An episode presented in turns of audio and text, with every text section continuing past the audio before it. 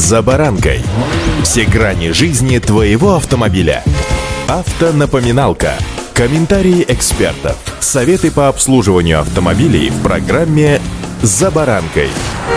Читаю статистику ДТП с участием несовершеннолетних детей на велосипедах и просто ужасаюсь. Вольно-невольно возникает вопрос. Зачем покупать ребенку дорогой спортивный велосипед, не объяснив ему правил дорожного движения? Ведь вы же взрослые, сами понимаете, что хотя или не хотя толкаете ребенка на дорогу, где тот, толком не разобравшись со всеми функциями велосипеда, становится участником дорожного движения. А вы, на минуточку, чтобы сесть за руль автомобиля, сначала прошли обучение в автошколе. Затем на экзамене показали, как выучили правила дорожного движения и тут же еще один вопрос. Вы что думаете, ребенку они по умолчанию вместе с велосипедом передаются? М? С вами Александр Карпов. Здравствуйте.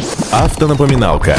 Приобретая велик ребенку, мало просто научить его держать равновесие, крутить педали и пользоваться тормозами. Нужно с самого начала, еще без велосипеда, просто на прогулках, рассказать об ответственности водителей и пешеходов впоследствии тех или иных событий. Думается мне, что каждый из вас понимает, что в случае с маленьким ребенком ключевую роль в обучении его правильной и ответственной езде на велосипеде, безусловно, играют родители. И не какие-нибудь там чужие родители, а вы. Глупо ожидать от пятилетнего ребенка понимания причинно-следственных связей, что произойдет на дороге, если совершить это или наоборот не совершить то. Но выработать рефлекс, который чуть позже станет осознанным поведением, в ваших силах. Для этого, как и при всем, что вы пытаетесь объяснить своему чаду, лучше давать знания в игровой форме, ну как бы между делом. Можно периодически ходить с ребенком в специальные игровые центры с детскими автогородками, показывать, а потом и обсуждать обучающие фильмы, играть в настольные и компьютерные игры на тему дорожного движения и езды на велосипеде, сводить ребенка на несколько занятий в велосекцию, о наличии в городе юношей юношеской автошколы или автогородка можно узнать в интернете через отряды юных инспекторов движения или, к примеру, обратиться в подразделение госавтоинспекции, ведь ребенок-то ваш.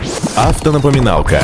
Куда сложнее оказывается, когда ваш киндер уже подросток. Методов воздействия на него, особенно когда он катается с друзьями на улице, у родителей уже не так много. Переходный период – извечная проблема отцов и детей. Продолжать не стоит, наверняка знакомо многим. Но это не означает, что сделать ничего невозможно. Беседуйте с ним на равных. Не давите авторитетом. Объясните его обязанности как участника дорожного дорожного движения. По закону выезжать на велосипеде на проезжую часть можно только по достижении 14 лет. До этого следует ездить по тротуарам, пешеходным или велодорожкам. Я прекрасно понимаю, что велодорожек в большинстве российских городов просто нет. Поэтому вы, в свою очередь, должны понимать, где будет кататься ваш ребенок и, соответственно, понимать, что ответственность ложится и на ребенка, и, разумеется, на вас. Обязательно объясните своему юному велосипедисту, что переходить дорогу следует только по пешеходному переходу и только пешком, ведя велосипед рядом рядом. Поясните, в чем смысл таких ограничений, поскольку понимание логики правил способствует их соблюдению сильнее, чем просто запрет. Автонапоминалка.